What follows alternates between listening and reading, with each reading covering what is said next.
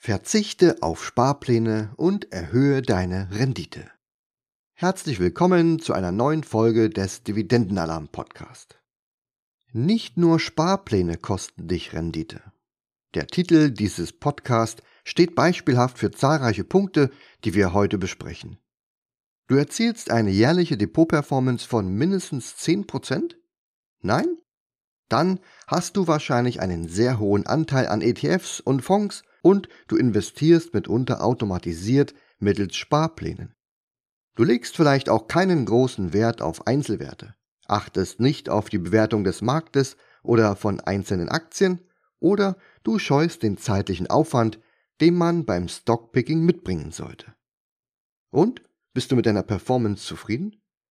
Klar bist du das, sonst würdest du ja etwas ändern. Auch ich habe früher solche durchschnittlichen Ergebnisse erzielt und war immer auf der Suche nach Optimierungsmöglichkeiten. Denn jeder einzelne Prozentpunkt, den ich zusätzlich und dauerhaft erreichen konnte, half mir mein Ziel der frühzeitigen finanziellen Freiheit zu erreichen. Welche Möglichkeiten der Optimierung es gibt, stelle ich dir jetzt in meinem Podcast vor. Selbst kleine Verbesserungen bringen hohe absolute Gewinne. Meine Rechnung ist dabei simpel. Nehmen wir als Beispiel ein Depot mit einer Million Euro. Bei durchschnittlichen Marktrenditen von 8% erzielt das Depot im ersten Jahr eine Wertsteigerung von 80.000 Euro. Sollte das Depot auf Dividendenerträge ausgerichtet sein und wir erzielen eine Dividendenrendite von 2,5%, dann kommen davon brutto 25.000 Euro an Erträgen ins Cash. Diese Einnahmen wären, also nach Abzug von Steuern, frei verfügbar zum Leben oder auch zum Reinvestieren. Was wäre, wenn wir das Ergebnis auf 14% und die Erträge auf 4% steigern könnten? Das Vermögen würde um 140.000 Euro zulegen und die Erträge daraus auf 40.000 Euro brutto anwachsen. Allein der Dividendenertrag würde monatlich um 1.250 Euro zulegen. In Summe ist allein der Renditezuwachs höher als ein durchschnittliches Nettogehalt in Deutschland bei einer 40-Stunden-Woche. Oder anders gerechnet, möchtest du ein bestimmtes finanzielles Ziel erreichen? Dann kannst du die Zeit bis dahin stark verkürzen. Aus einmalig angelegten 100.000 Euro werden bei 8% erst in 30 Jahren eine Million Euro. Mit einer jährlichen Performance von 14% erreichst du dein Ziel bereits nach weniger als 18 Jahren. Jeder einzelne Prozentpunkt, den du verbessern kannst, bringt dich deinem Ziel schnell näher. Sei es in absoluten Beträgen oder durch verkürzte Zeiträume. Schauen wir uns nun an, was wir im Einzelnen tun können. Viele Möglichkeiten der Optimierung. Seit dem Launch meiner Dividendenalarmstrategie im Jahr 2015 erziele ich ein jährliches Ergebnis von 21% im Schnitt. Selbst wenn es nur 15% wären, wäre ich absolut zufrieden. Denn ich liege damit weit über dem Marktdurchschnitt. Bei meinem Ergebnis wurden übrigens sämtliche Einzahlungen und Entnahmen aus dem Vermögen herausgerechnet. Du findest übrigens meine gesammelten monatlichen Ergebnisse auch auf meinem Blog und kannst sie dir dort gern näher anschauen. Aus diesem Grund gehe ich an dieser Stelle jetzt auch nicht weiter auf meine Performance ein. Der Marktdurchschnitt mit 8% ist allgemein bekannt und kann seit Jahren und Jahrzehnten kontinuierlich über alle Phasen und Krisen hinweg selbst ohne Aufwand erzielt werden. Daher habe ich diesen Wert als Vergleich genommen. Jeder kann nun für sich selbst eine Linie ziehen und sehen, wo er mit seiner Anlagestrategie liegt. Dabei zählt nicht ein gutes Jahr oder Unterstützung von Sparraten. Beides würde das Ergebnis nur unnötig verschönern. Was zählt, ist die reine Performance über mehrere Jahre hinweg sowie das Herausrechnen von Kapitaleinzahlungen sowie Kapitalentnahmen. Diese 8% sollten für dich daher das absolute Minimum darstellen. Wer weniger erzielt, sollte seine Vorgehensweise grundsätzlich überdenken und gegebenenfalls auf passive Anlagestrategien setzen. Wichtig. Du solltest bei der Ermittlung deines Ergebnisses absolut ehrlich zu dir selbst sein. Denn nur die klare Erkenntnis über deinen Erfolg oder auch Misserfolg hilft dir, dein bisheriges Tun zu hinterfragen und neue Wege zu finden, um bessere Ergebnisse zu erzielen. Denn viele kleine Verbesserungen führen in Summe zu einer deutlich besseren Gesamtperformance. Diese acht Punkte setze ich um. Ich habe alle Punkte zusammengetragen, die ich aktuell umsetze oder mit denen ich mich zumindest näher auseinandersetze. Aufgelistet findest du in Summe acht einzelne Optimierungsmöglichkeiten, die du mehr oder weniger leicht umsetzen kannst. Wir beginnen gleich mit der Fokussierung auf Unterbewertung. Des Weiteren sprechen wir über den Verzicht auf ETFs und Fonds, dass Sparpläne Rendite kosten, wer mehr Cash im Crash hat, im Vorteil ist. Es geht um den Optionshandel und auch um Optionsscheine wie man Cash parkt mit Peer-to-Peer-Krediten und schlussendlich schauen wir nochmal auf den Margin-Handel. Einige Punkte davon berücksichtigst du vielleicht schon und andere sind dir zu risikovoll. Wie immer bei einer Auswahl von zahlreichen Möglichkeiten, nicht für jeden kommen alle Punkte in Frage. Befasse dich mit den einzelnen Punkten und suche dir die heraus, die du mit wenig Aufwand und gutem Gewissen umsetzen kannst. Findest du vielleicht nur vier der acht Punkte umsetzungsfähig und kannst damit deine Performance langfristig um vielleicht 6% steigern, dann bist du auf einem deutlich erfolgreicheren Weg als bisher. Fokussierung auf Unterbewertung. Beginnen wir mit dem ersten und in meinen Augen wichtigsten Punkt. Die Fokussierung auf Unterbewertung bestimmt praktisch auch alle anderen sieben Punkte, die noch folgen. Es ist sehr wichtig zu verstehen, dass es aus verschiedenen Gründen wenig Sinn macht, teure Werte zu kaufen. Das Chance-Risiko-Verhältnis ist zum Beispiel deutlich schlechter, wenn Assets nicht wirklich günstig sind. Anhand meines Dividendenalarm-Indikators, der das Bewertungsniveau des Marktes darstellt, möchte ich das gern mal näher erklären. An dieser Stelle in meinem Blogartikel finden meine Leser eine Grafik des Dividendenalarmindikators und den Auszug zwischen 2016 und 2018. Zum einfachen Verständnis möchte ich den Indikator an dieser Stelle nur kurz erklären. Ausführliche Informationen dazu findest du auf meinem Blog. Im Diagramm gibt es eine rote, gelbe und eine grüne Linie. Alles, was über der roten Linie liegt, bei Werten über 70, dort ist der Markt teuer. Ebenso Werte, die unter 30, also unter der grünen Linie liegen, zeigen uns günstige Marktphasen an. Und alles dazwischen praktisch ist der neutrale Markt. Unser Ziel ist es nun zu warten, bis die jeweiligen Marktphasen eintreten. Dazu gibt es für jede einzelne Aktie ein Kaufsignal sowie ein Verkaufssignal. Auch wenn man die Signale unabhängig vom Indikator handeln könnte, so entsteht das beste Investitionssetup, wenn Kaufphase, also vom Indikator, und Kaufsignal von der Aktie zusammenkommen. Ebenso lukrativ ist es für Anleger, die gern teure Investments verkaufen wollen, wenn eine Verkaufsphase und Verkaufssignale zusammenkommen. Und wie oft befindet sich der Markt jetzt in welcher Phase? Mit dem Verständnis, wie oft sich der Markt in welcher Phase aufhält, bekommt man schnell ein Gefühl dafür, dass es sich die meiste Zeit überhaupt nicht lohnt zu investieren. Dazu habe ich die gesammelten Daten des Dividendenalarmindikators ausgewertet und die Anzahl der Tage der einzelnen Phasen ermittelt. Grundsätzlich sind für uns Indikatorwerte unterhalb von 30 interessant. Hier ist der Markt in der Breite günstig und das Chance-Risiko-Verhältnis ist für uns deutlich besser als in anderen Marktphasen. Und die Berechnungen haben ergeben, dass sich der Markt seit Launch meiner Dividendenalarmstrategie im Jahr 2015 nur in 8% der Zeit auf einem wirklich günstigen Niveau befindet. Da wir im Grunde nie vorab wissen, ob der Markt in eine Kaufphase, also bei Werten unter 30 läuft, betrachten wir auch die vorauslaufende Phase, Werte ab 40, bereits als eine gewisse Beobachtungsphase.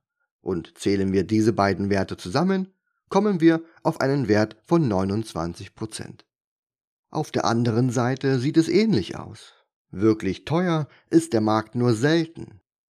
Auf diesem hohen Niveau verbringt der Markt ca. 5% seiner Zeit. Zusammengefasst auch hier mit der vorauslaufenden Beobachtungsphase, also alles Werte ab 60 aufwärts, kommen wir in Summe auf einen Wert von 9%. Und schlussendlich die restliche Zeit sind ungefähr 62%, da befindet sich der Markt, also der Indikator, zwischen 40 und 60 in einem neutralen Zustand. Hier gibt es für uns nicht viel zu tun, wir kümmern uns hier lediglich ums Rebalancing und um punktuelle Investments. Zusammengefasst ist der Markt in 71% seiner Zeit nicht günstig bewertet. Ein günstiger Markt tritt zudem dreimal häufiger auf als ein teurer Markt. Somit können wir im Schnitt mit drei Kaufphasen und einer Verkaufsphase rechnen. Viele Marktteilnehmer wissen gar nicht, wann eine Aktie unterbewertet ist. Vor einer der letzten Kaufphasen habe ich unter meinen Bloglesern eine Umfrage gestartet. Sie sollten mir schreiben, welche Dividendenaktien sie planen zu kaufen. Berücksichtigt habe ich nur Dividendenaktien, die mein Dividendenalarm überwacht. Ich habe dann geprüft, ob die gemeldeten Aktien unterbewertet sind und anhand der Ergebnisse eine kleine Auswertung erstellt. Das Ergebnis kann unterschiedlicher nicht sein. Meine Dividendenalarm-Mitglieder haben sich zu 90% für Aktien entschieden, die ein Kaufsignal generierten. Für sie ist das auch sehr einfach, denn sie müssen ja nur in die aktuelle Signalauswertung schauen. 10% der gemeldeten Werte hatte kein Kaufsignal, was aber auch vollkommen in Ordnung ist, wenn der Anteil gering gehalten wird und es sich um Ausnahmewerte handelt.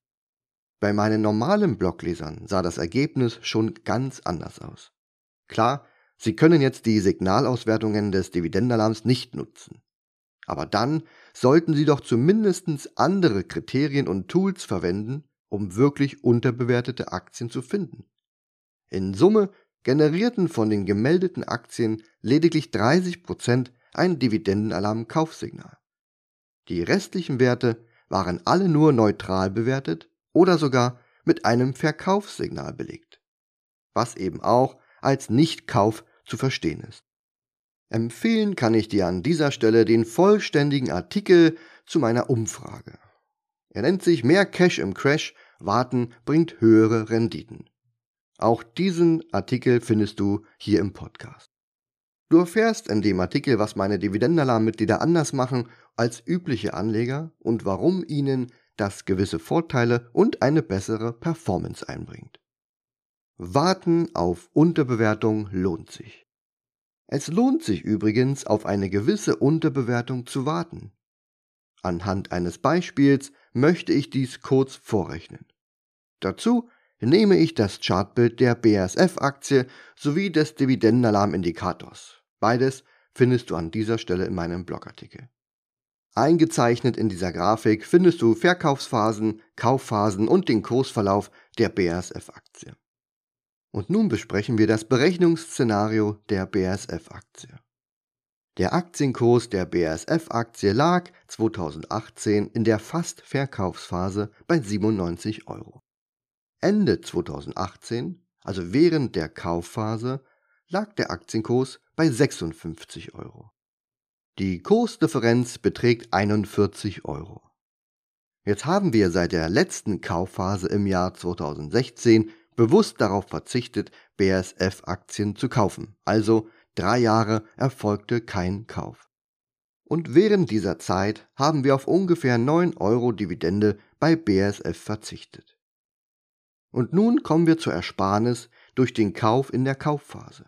Wir sparen uns nämlich 14 Jahresdividenden. Diese ergeben sich durch die Kursdifferenz von 41 Euro geteilt durch 3 Euro Dividende. Die Nettoersparnis sind 11 Jahresdividenden, da wir von den 14 Jahresdividenden drei Jahre praktisch auf Dividenden verzichtet haben. Unterm Strich können wir mit dieser Vorgehensweise 73% mehr Aktien kaufen und erhalten dadurch auch einen 73% höheren Dividendenertrag. An dieser Stelle möchte ich dir gern meinen Leitartikel empfehlen. In dem Artikel, wie du dreistellige Renditen mit Dividendenaktien erzielst, habe ich diese Vorgehensweise überprüft und berechnet, welche Renditen erzielt werden können, wenn man sich strikt an der Vorgabe von Kaufsignalen und Verkaufssignalen orientiert. Im weiteren Verlauf dieses Podcasts stelle ich dir weitere reale Trades aus meinem Depot vor, mit denen ich ebenso sehr hohe jährliche Renditen erzielt habe. Immer habe ich die Aktie mit einem Kaufsignal gekauft und mit einem Verkaufssignal verkauft. Das Investieren bei Unterbewertung hat für mich oberste Priorität. Wie eingangs erwähnt, empfinde ich die Fokussierung auf Unterbewertung als den absolut wichtigsten Punkt, um eine deutlich bessere Performance als der Marktdurchschnitt zu erzielen. Zudem bauen alle Punkte auf diesem Grundbaustein auf. Leider ist es aber so, dass Anleger, die stets und ständig investieren und bisher keinen großen Wert auf Bewertungsfaktoren gelegt haben, sich anfangs schwer tun werden, diese neue Herangehensweise in der Praxis umzusetzen. Dafür ist Wissen über Bewertungskennziffern notwendig, vor allem Geduld, um auf die interessanten Phasen und Signale zu warten und ein gewisses Verständnis, seine bisherige Vorgehensweise zu hinterfragen und bewusst zu verändern.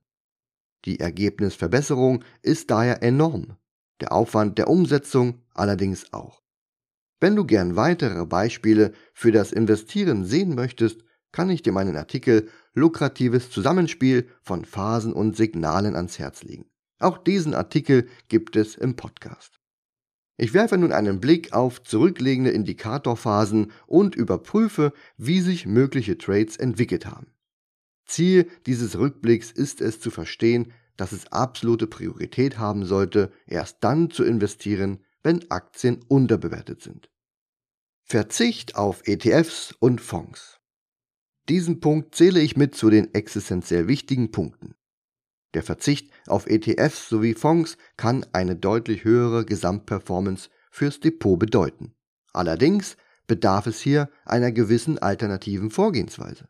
Einfach so auf ETFs und Fonds verzichten macht nicht viel Sinn, wenn man noch nicht erfolgreich mit Einzelaktien investiert.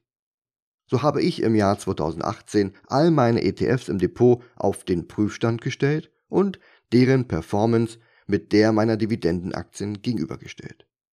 Genauer gesagt habe ich den exakten Zeitraum abgeschlossener Aktientrades über meine damaligen ETFs gelegt und konnte so sehen, welche Performance ich alternativ erzielt hätte. Dieses Prozedere führe ich mittlerweile immer dann durch, wenn wieder eine Aktie mein Depot verlässt. Meine Vergleichsbasis waren die abgeschlossenen Trades in meinem Depot, die ich nach den Regeln meiner Dividendenalarmstrategie durchgeführt hatte. Es brauchte also zu Beginn beim Kauf ein fortgeschrittenes Kaufsignal und beim Verkauf ein Verkaufssignal. Habe ich zum Beispiel eine Aktie am 12. Mai 2011 gekauft und am 27. Oktober 2020 wieder verkauft, dann ist dies der Zeitraum, den ich bei meinen ETFs überprüfe. Was hätte ich für eine Performance erzielt, wenn ich mich damals zum Beispiel nicht für McDonald's, Target, Altria oder sonst eine andere Dividendenaktie mit Kaufsignal entschieden hätte? Anhand von den folgenden vier Beispielen möchte ich das Thema gern auch etwas visualisieren. An dieser Stelle finden meine Blogleser eine Grafik mit vier Trades, die ich in den letzten Monaten abgeschlossen habe. Es handelt sich um die McDonald's-Aktie, Altria, Target und UPS. Bei McDonald's erzielte ich ein jährliches Ergebnis von 22%, bei Altria 55%, Target lief mit knapp 31% ins Ziel und UPS erzielte ein jährliches Ergebnis von 37%. Die Laufzeiten waren hier sehr unterschiedlich, aber entscheidend ist ja die Gesamtperformance im besagten Zeitraum. So war die McDonald's-Aktie mit 8,3 Jahren am längsten in meinem Depot und UPS nur sehr kurz mit 2,2 Jahren. Aufgrund meiner Orderabrechnungen weiß ich nun genau, wann ich meine Aktien gekauft sowie verkauft habe. Und diese Daten kann ich nun mit der Performance verschiedener Dividenden-ETFs und Fonds vergleichen. Die vier genannten Charts habe ich an dieser Stelle in meinem Blogartikel eingebettet. Wie man dort entnehmen kann, schnitten alle meine Trades in Summe und somit auch beim durchschnittlichen Jahresergebnis besser ab als die Dividenden-ETFs im gleichen Zeitraum. Die Unterschiede bei der Performance sind teilweise schon enorm. Dabei spielt es auch keine Rolle, ob es sich um längere oder kürzere Anlagezeiträume handelt. Was wurde aus 10.000 Euro? Eine weitere Vergleichsmöglichkeit bietet die langfristige Betrachtung des Gesamtdepots. So kann ich mir meine Performance seit Launch meiner Dividendenalarmstrategie anschauen und diese vergleichen mit den genannten alternativen Investments. Da ich eine ertragsorientierte Strategie fahre, bieten sich hier die genannten Dividenden-ETFs und auch Fonds an. Wenn ich mit meiner ganzheitlichen Strategie deutlich bessere Ergebnisse als meine Vergleichswerte erziele, dann kann ich auch in Zukunft genauso weiterverfahren, wie ich es bisher tue. Bei dem folgenden Vergleich habe ich als Startpunkt die Veröffentlichung meiner Dividendenalarmstrategie genommen. Seitdem agiere ich automatisiert mittels Indikator und Aktiensignalen, übe mich in Geduld und nutze auch einen gewissen Fremdkapitalhebel. Wie hätte sich mein Vermögen entwickelt, wenn ich nicht so vorgegangen wäre und all mein Kapital in Dividenden-ETFs investiert hätte? Bei der Simulation wurde ein Depotwert von 10.000 Euro zum Start angenommen. Und das beste Ergebnis erzielt mein Depot mit einem Stand von 21.240 Euro. Der Deka DAX Plus Maximum erzielt das zweitbeste Ergebnis und er kommt immerhin auf 15.025 Euro. Schlusslicht in der Übersicht ist der DWS Top Dividende. Hier wurden aus 10.000 Euro lediglich 12.496 Euro. Das Ergebnis zeigt gut, dass ich mit meinen 21% pro Jahr weit vor dem zweitplatzierten DKDAX Plus liege. Und natürlich auch allen anderen Vergleichswerten. Dazu habe ich auch mal den Fonds von Dirk Müller mit hinzugefügt. Aber auch nur außer der Reihe, damit investierte Anleger mal erkennen, wie sie damit seit Jahren ihr Geld verbrennen. ETFs und Fonds lohnen sich für mich nicht. Die Vergleiche haben mir im Jahr 2018 die Augen geöffnet. Warum sollte ich mein Kapital weiterhin in schlechter performende ETFs investieren, wenn ich mit meiner eigenen Vorgehensweise ein deutlich höheres Ergebnis erzielen kann? Richtig, es macht überhaupt keinen Sinn. So habe ich mich damals von all meinen ETFs getrennt und investiere mittlerweile nur noch mit meiner Dividendenalarmstrategie. Nachlesen könnt ihr meine ETF-Entscheidung in meinem damaligen Artikel Vermögen aufbauen durch Ertragsoptimierung.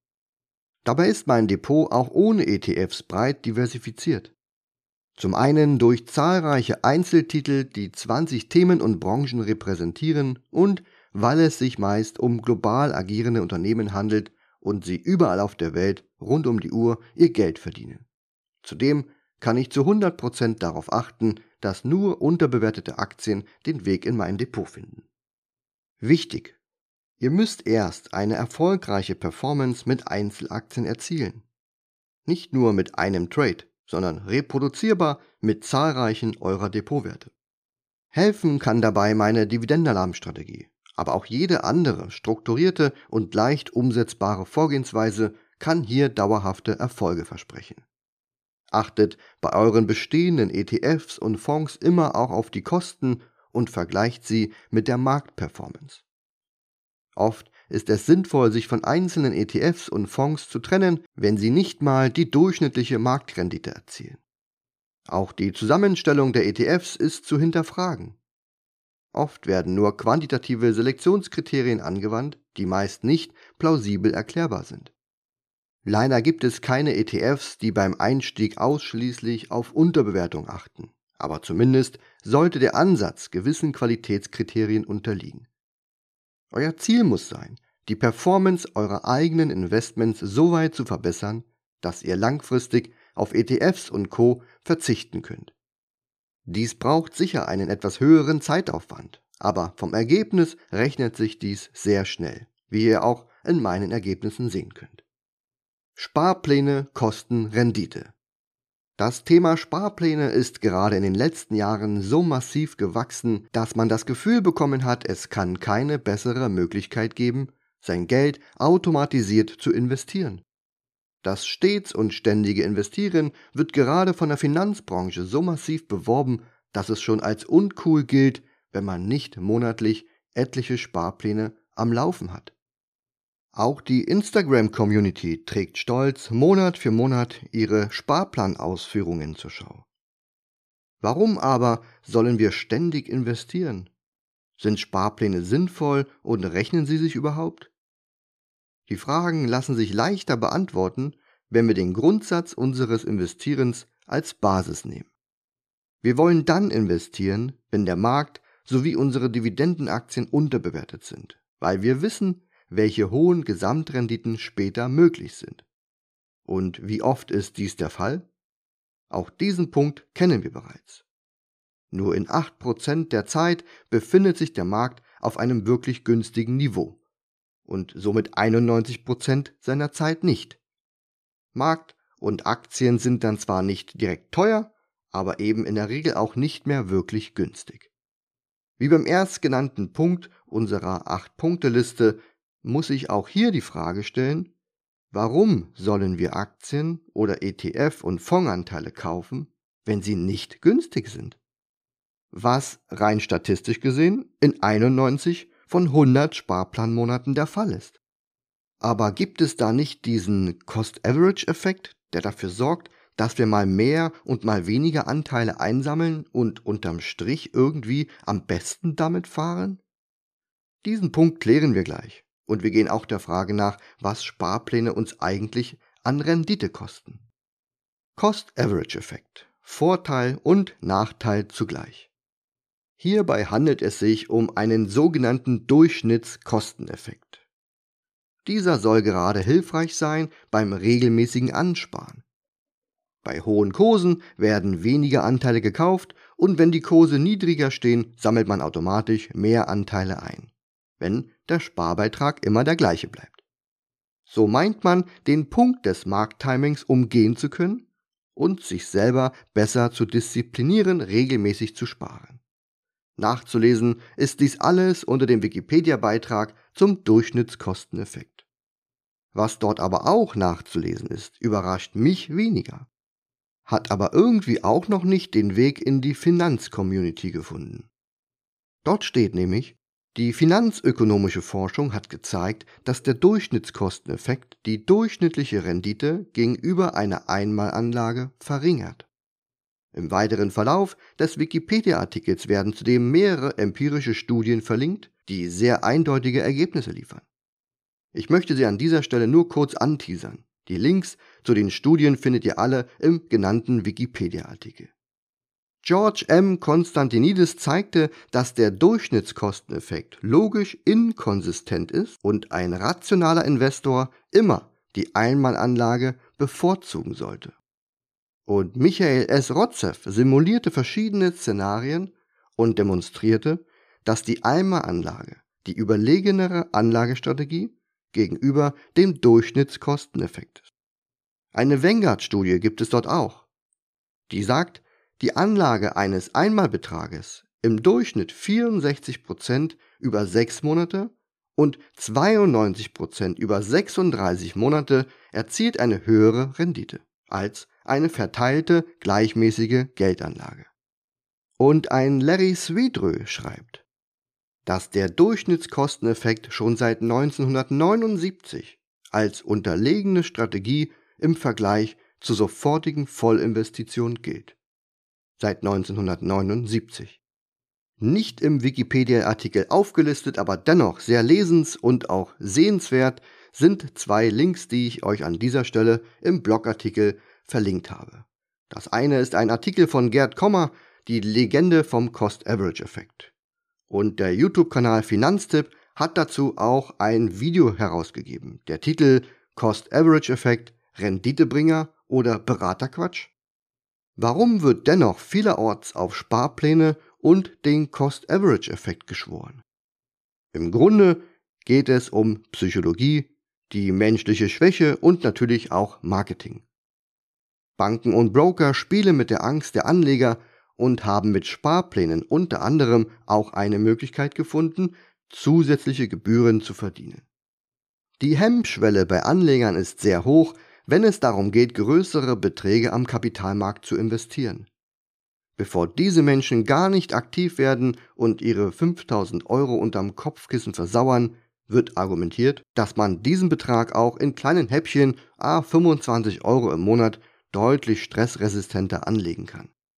Die erwähnte Vanguard-Studie kommt zu dem Entschluss, dass der Durchschnittskosteneffekt für Anleger, die die kognitiven Verzerrungen wie dem Rückschaufehler unterliegen, jedoch eine Alternative darstellen kann. Und zu guter Letzt soll der Cost-Average-Effekt dabei helfen, die Opportunitätskosten zu senken.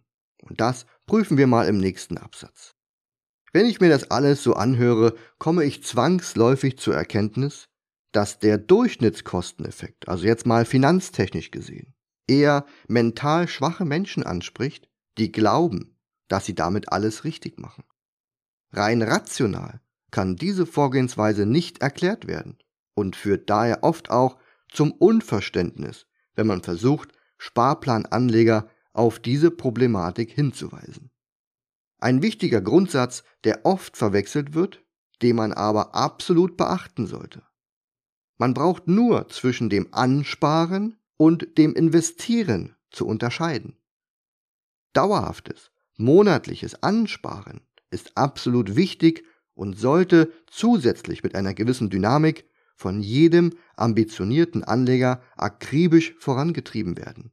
Denn ein stetig wachsender Cashflow ist das, was wir brauchen. Monatliches Investieren mit Sparplänen ist nicht das, was wir praktizieren sollten. Investiert werden sollte erst dann, wenn die Gelegenheiten günstig sind und es sich um eine gewisse Unterbewertung handelt. Also, ansparen regelmäßig, monatlich, dynamisch. Investieren selektiv, punktuell und bei Unterbewertung. Renditekiller Cost-Average-Effekt. Ich zähle mich keinesfalls zur Gattung der finanziell gesehen emotional und ängstlich agierenden Menschen. Im Gegenteil, ich zeige mit meinem Dividendenalarm-Indikator sowie meinen Aktiensignalen, dass Markttiming sowie Stockpicking in Kombination sehr gut funktionieren. Aufgrund meiner jahrelangen Erfahrung habe ich heute auch keine Schwierigkeiten damit, hohe Beträge zu bewegen. Dabei liegen diese oft ein Vielfaches über dem durchschnittlicher Nettojahreseinkommen von Angestellten in Deutschland. Bereits vor vielen Jahren habe ich das in diesem Artikel zusammengetragene Wissen verinnerlicht und damals ganz rational für mich entschieden, auf diesen Renditekiller zu verzichten. Einfach, weil es absolut logisch ist und mathematisch mehrfach widerlegt wurde. Ein Sparplan auf die Procter Gamble Aktie rechnet sich nicht. Offen ist noch der Punkt mit den Kosten oder vielmehr, wie viel Rendite uns Sparpläne kosten. Die oben genannte Studie kam ja zum Ergebnis, dass der Cost-Average-Effekt dabei helfen soll, die Opportunitätskosten zu senken. Für mich entscheidend ist die Gesamtrendite auf langfristige Sicht, die ich mit meiner Strategie oder mit Sparplänen erzielen kann. Um das herauszufinden, habe ich mir bereits im Jahr 2017 für einen Blogartikel die Procter Gamble Aktien näher angeschaut und berechnet, ob sich die Einmalanlage analog meiner Dividendenalarmstrategie mehr rechnet, als mit einem Sparplan die Aktie dauerhaft zu besparen. Das Ergebnis ist sehr interessant, aber beginnen wir zuerst mit dem Chart von Procter Gamble. Der Chart, der an dieser Stelle in meinem Blogartikel eingebettet ist, zeigt den Kursverlauf der Procter Gamble Aktie zwischen 2007 und 2017. Eingezeichnet habe ich in Rot das Zeitfenster des Verkaufssignals im Jahr 2007 sowie in Grün vier Kaufsignale in den Folgejahren, auf welche wir jetzt unseren Fokus legen. Die weißen Ziffern, die ich noch mit angegeben habe, zeigt die Anzahl der Monate, wie lange ein Kaufsignal Bestand hatte. Und vergleichen möchten wir jetzt folgende zwei Szenarien. Szenario A. Wir besparen die gesamte Zeit Procter Gamble mit Hilfe eines Sparplans. In Summe investieren wir über den gesamten Zeitraum 20.000 Euro. Und Szenario B, wir investieren nur dann, wenn die Aktie ein Dividendenalarm-Kaufsignal generiert. Wir kaufen immer zum ersten Kurs bei Signalaktivierung und warten nicht auf mögliche tiefere Einstiegskurse, welche unser Ergebnis natürlich deutlich verbessern würde. Die gleiche Investitionssumme von Szenario A teilen wir in vier Teile auf und investieren je 5000 Euro bei den jeweiligen Kaufsignalen. Der Performanceverlust ist enorm. Kommen wir gleich zum Ergebnis der beiden Szenarien. Die Vorgehensweise mit den Kaufsignalen des Dividendenalarms bringt auf lange Sicht eine deutlich höhere Anzahl an Aktien ins Depot. Dadurch ist in der Endabrechnung natürlich auch der Positionswert deutlich höher und all die Jahre konnten wir so auch höhere Dividendenerträge einsammeln. In Summe erzielte das Sparplan-Szenario A eine Gesamtperformance von 43%. Mit meiner Dividendenalarmstrategie konnte ich ein Ergebnis von 68% erzielen. Immerhin sind dies ganze 25 Prozentpunkte mehr. Oder anders ausgedrückt, erzielte mein Ansatz ein 58 Prozent besseres Gesamtergebnis, was sich absolut sehen lassen kann. Wer sich für die gesamte und vollständige Berechnung interessiert, dem möchte ich an dieser Stelle meinen Artikel zu Procter Gamble nahelegen. Er ist an dieser Stelle in meinem Blogartikel verlinkt und du findest ihn auch im Podcast. Abschließend möchte ich noch ein weiteres Szenario als Idee vorstellen, welches eine Alternative für Sparplan-Enthusiasten darstellt. Szenario C sozusagen, welches ich jetzt nicht explizit durchgerechnet habe. Ich gehe aber davon aus, dass es ebenso ein besseres Ergebnis abliefern wird wie Szenario A. Die Idee wäre, dass wir zwar einen Sparplan auf Procter Gamble anlegen, diesen aber nur während der wenigen Monate der Kaufsignale aktivieren. In Summe würde der Sparplan mit Unterbrechungen 7, 4, 5 oder auch 7 Monate laufen. In Summe in den 10 Jahren wären es 23 Monate gewesen. Der Vorteil wäre, dass man ausschließlich dann Procter Gamble Aktien einsammelt, wenn sie wirklich unterbewertet sind. In den Monaten und Jahren zwischen den Kaufsignalen kann man den Sparplan auf andere Aktien aktivieren, welche dann ein Kaufsignal generieren. Sparpläne kosten am Ende nur Rendite. Mein Fazit ist glasklar. Sparpläne kommen mir nicht ins Depot, denn man sammelt in 91% der Zeit nur Anteile, die nicht günstig sind. Sie kosten unterm Strich nur Performance, vor allem je länger sie laufen. Dazu kommen noch mögliche Sparplangebühren, die teilweise über 1% der Sparsumme betragen.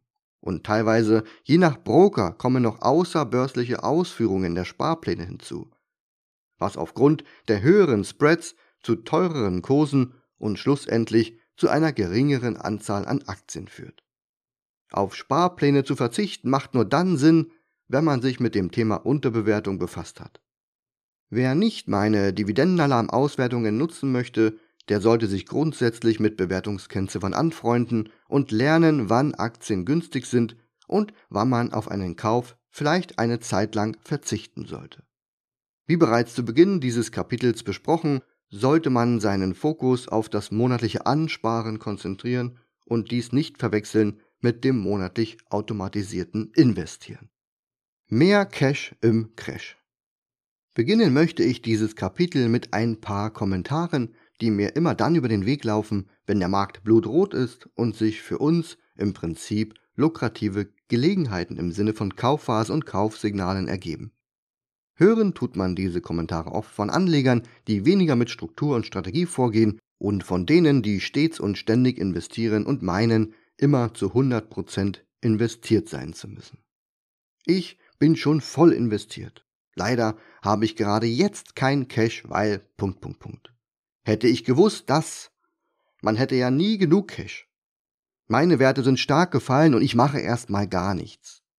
Meine Sparpläne laufen, jetzt bekomme ich viele günstige Anteile. Solche oder auch ähnliche Kommentare haben wir sicherlich alle schon mal gehört oder waren vielleicht auch mal selbst betroffen. Im Grunde ist gegen solche Vorgehensweisen nichts einzuwenden. Aber wer merkt, in solchen Situationen in gewisser Weise falsch aufgestellt zu sein, der sollte damit beginnen, etwas zu verändern. Das Ziel sollte sein, an einem Markthoch bereits hoch investiert zu sein und damit zu beginnen, Cash aufzubauen. An einem Markttief steht einem überdurchschnittlich viel Cash zur Verfügung, um jetzt in der außerordentlichen Situation umfangreich zuschlagen zu können. Anleger halten vor signifikanten Marktphasen zu wenig Cash. Werfen wir erneut einen Blick auf die Umfrage, welche ich direkt vor der Kaufphase Anfang 2016 unter meinen Bloglesern durchgeführt habe. Meine Frage war, wie viel Cash-Anteil die Depots meiner Leser aufweisen. Und das Ergebnis ist ganz simpel. Meine Dividendenalarm-Mitglieder hatten im Durchschnitt einen Cash-Anteil von 14,2%, während meine normalen Blogleser über Cash in Höhe von 7,7% verfügten. Mein Cash vor der Kaufphase betrug 17% und vor der Kaufphase 2018 sogar 50%. Warum ist das Ergebnis meiner Mitglieder fast doppelt so hoch? Der wichtigste Punkt ist sicherlich das Wissen um die Bewertung des Marktes. Meine Mitglieder können dafür den Dividendenalarmindikator nutzen und sehen, wann der Markt kaufenswert ist und wann eher nicht. Daraus ergibt sich auch die Logik, dass es Sinn macht, die Strategie konsequent umzusetzen und sich dann in gewissen Marktphasen in Geduld zu üben. In der Praxis bedeutet dies, dass wir in der vorauslaufenden neutralen Marktphase nur punktuell investieren und unseren Fokus darauf legen, Cash aufzubauen. Einige wenige Investments stehen somit dem stets und ständigen Investieren normaler Anleger gegenüber. Man kann es auch als zyklisches Vorgehen bezeichnen. Zyklisch deshalb, da wir ja mit dem Zyklus agieren. Wir kaufen massiv, wenn der Markt günstig ist und verkaufen auch mal teure Werte. Andere Marktteilnehmer agieren aus unserer Sicht daher antizyklisch. Sie kaufen auch in fortgeschrittenen Marktphasen Aktien, die nicht unterbewertet sind und haben am Markttief kaum Cash zum Investieren. Der FOMO-Effekt Fear of Missing Out. Im Grunde ist dieses Verhalten oft dem FOMO-Effekt geschuldet. Dieser Effekt nennt sich Fear of Missing Out und besagt, dass die Angst, etwas zu verpassen, so groß ist, dass man irrationale Entscheidungen trifft. Der normale Anleger, der nicht erkennt, ob der Markt oder Aktien teuer oder günstig sind, hat immer das Gefühl, nicht dabei zu sein oder etwas zu verpassen. Man rennt quasi immer dem Marktrudel hinterher, auch wenn es irrational erscheint, und hat so auch nie genügend Cash zur Hand. Man kauft am Top und verkauft am Boden, springt auf neue und spekulative Aktien auf, die aktuell durchs Dorf getrieben werden, nur weil andere es irgendwie gerade auch so machen. Die wenigsten können sich hier geduldig zurückhalten und ihre klar definierte Anlagestrategie unabhängig von äußeren Einflüssen unbeirrt umsetzen. Dieser Aktionismus sowie auch die Angst, dass jeder Euro, der in Cash auf dem Verrechnungskonto liegt, innerhalb kürzester Zeit durch die Inflation aufgefressen wird, hindern Anleger daran, rationale Entscheidungen zu treffen und sich oftmals einfach nur in Geduld zu üben. Meine Cash-Entwicklung zwischen 2016 und 2018. Wie ich bereits erwähnte, hatte ich vor der Kaufphase 2016 sowie vor der Kaufphase 2018 eine überdurchschnittlich hohe Cashquote. 2016 lag sie bei 17% und 2018 bei 50%. Diese hohen Cashquoten verhalfen mir zu umfangreichen Investments. Der Grund ist simpel. Ich investiere hauptsächlich in Kaufphasen und außerhalb derer nur punktuell. Ab dann wird der Markt für mich uninteressant und teuer. Zumindest teurer als noch während der Kaufphase.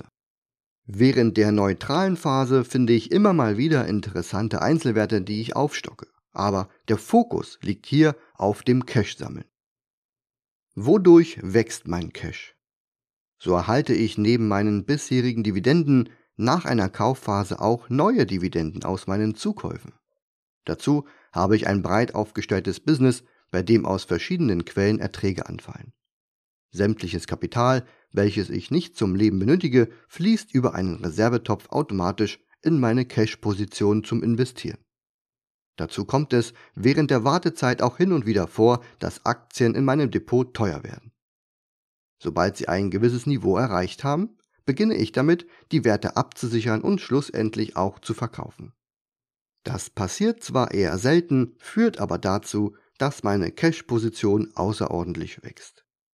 Schlussendlich habe ich mich, wie berichtet, Anfang 2018 von all meinen ETFs und Fonds getrennt. Allein hier konnte ich ca. 15% meiner Investitionssumme in die Cash-Position umleiten. Da ich dadurch einen außerordentlich hohen Cash-Anteil erreichte, begann ich damit Teile davon auf Peer-to-Peer-Marktplätzen zu parken. Dazu gibt es im zweiten Teil dieses Podcasts noch nähere Informationen. So erzielte ich Zinsen zwischen 6 und 14 Prozent, was meine gesamte Cash-Position von der Ertragsseite her deutlich aufwertete. Ein Vorteil dieser Vorgehensweise ist, dass man mit steigendem und immer teurer werdendem Markt den Anteil des investierten Kapitals automatisch reduziert. Zum einen, weil vereinzelte Werte verkauft werden und zum anderen, da sich deutlich mehr Cash ansammelt. In jeder Marktphase den richtigen Cash-Anteil. Zusammenfassend lässt sich meine Cash-Sammelstrategie so erklären. In Phasen, in denen der Markt und auch Einzelwerte nicht günstig sind, beginnen wir damit, ein Cash-Polster aufzubauen. Erreicht der Markt ein sehr hohes Niveau, ist die Wahrscheinlichkeit sehr hoch, dass es größere Rücksetzer gibt. Betroffen hiervon ist aber nur das investierte Kapital, nicht der Cash-Anteil. Erreichen wir dann ein wirklich günstiges Einstiegsniveau, haben wir deutlich mehr Cash zur Verfügung, als bei der üblichen Vorgehensweise. Dies ermöglicht es uns, massiv in der Breite und auch in der Tiefe zu investieren. Neben einem deutlich besseren Chance-Risiko-Verhältnis können wir dann auch zu besseren Konditionen einsteigen. Wir können verglichen mit den Kursnotierungen in den Wochen und Monaten zuvor weit mehr Aktien ordern und erhalten zusätzlich einen höheren absoluten Dividendenertrag. Da dies alles in Wellen geschieht, sehen wir diese Entwicklung auch in unserer Performance. Beim Dividendenwachstum gibt es einen ordentlichen Schub in den zwölf Monaten nach einer Kaufphase. Aber auch unsere Depot-Performance erzielt deutlich bessere Ergebnisse nach abgeschlossenen Kaufphasen. Je umfangreicher hier der Einstieg ist, desto höher ist die Performance, denn den stärksten Erholungseffekt erzielen die Werte, welche stark unterbewertet waren. Die Schwierigkeit steckt in der praktischen Umsetzung. Es entspricht nicht dem Naturell eines normalen Anlegers, sich längere Zeit am Markt zurückzuhalten und nicht zu investieren. Auch die fehlende Verzinsung der Cash-Position führt oft zu irrationalen Entscheidungen. So wird brachliegendes Cash mangels Verzinsung lieber am Markt in teure Aktien investiert, als geduldig auf günstige Niveaus zu warten. Tritt dann eine unterbewertete Marktphase ein, ist der Buchverlust des zuvor investierten Kapitals oftmals weit höher, als eine Nichtverzinsung für einige Monate gekostet hätte. Weitere Möglichkeiten für erfahrene Anleger. Du wirst sicherlich bemerkt haben, dass der Podcast schon sehr lang geworden ist. Natürlich werde ich dir auch die letzten vier Optimierungsmöglichkeiten vorstellen. Aber an dieser Stelle machen wir erstmal eine Unterbrechung. Du hast genug Input an die Hand bekommen, um deine bisherige Vorgehensweise grundsätzlich zu hinterfragen. Beginne dir Gedanken zu machen und fange an, Veränderungen vorzunehmen. Die restlichen vier Punkte, der Optionshandel, meine Optionsscheine, das Cash-Parken mit Peer-to-Peer-Krediten sowie der Margin-Handel, werden wir im nächsten Podcast besprechen. Und wenn du ihn nicht verpassen möchtest, dann komm auf meinen Blog reichmitplan.de und trage dich dort in meinen Newsletter oder in meine kostenfreie Telegram-Gruppe ein. In diesem Sinne vielen Dank fürs Zuhören und bis bald. Dein Alex.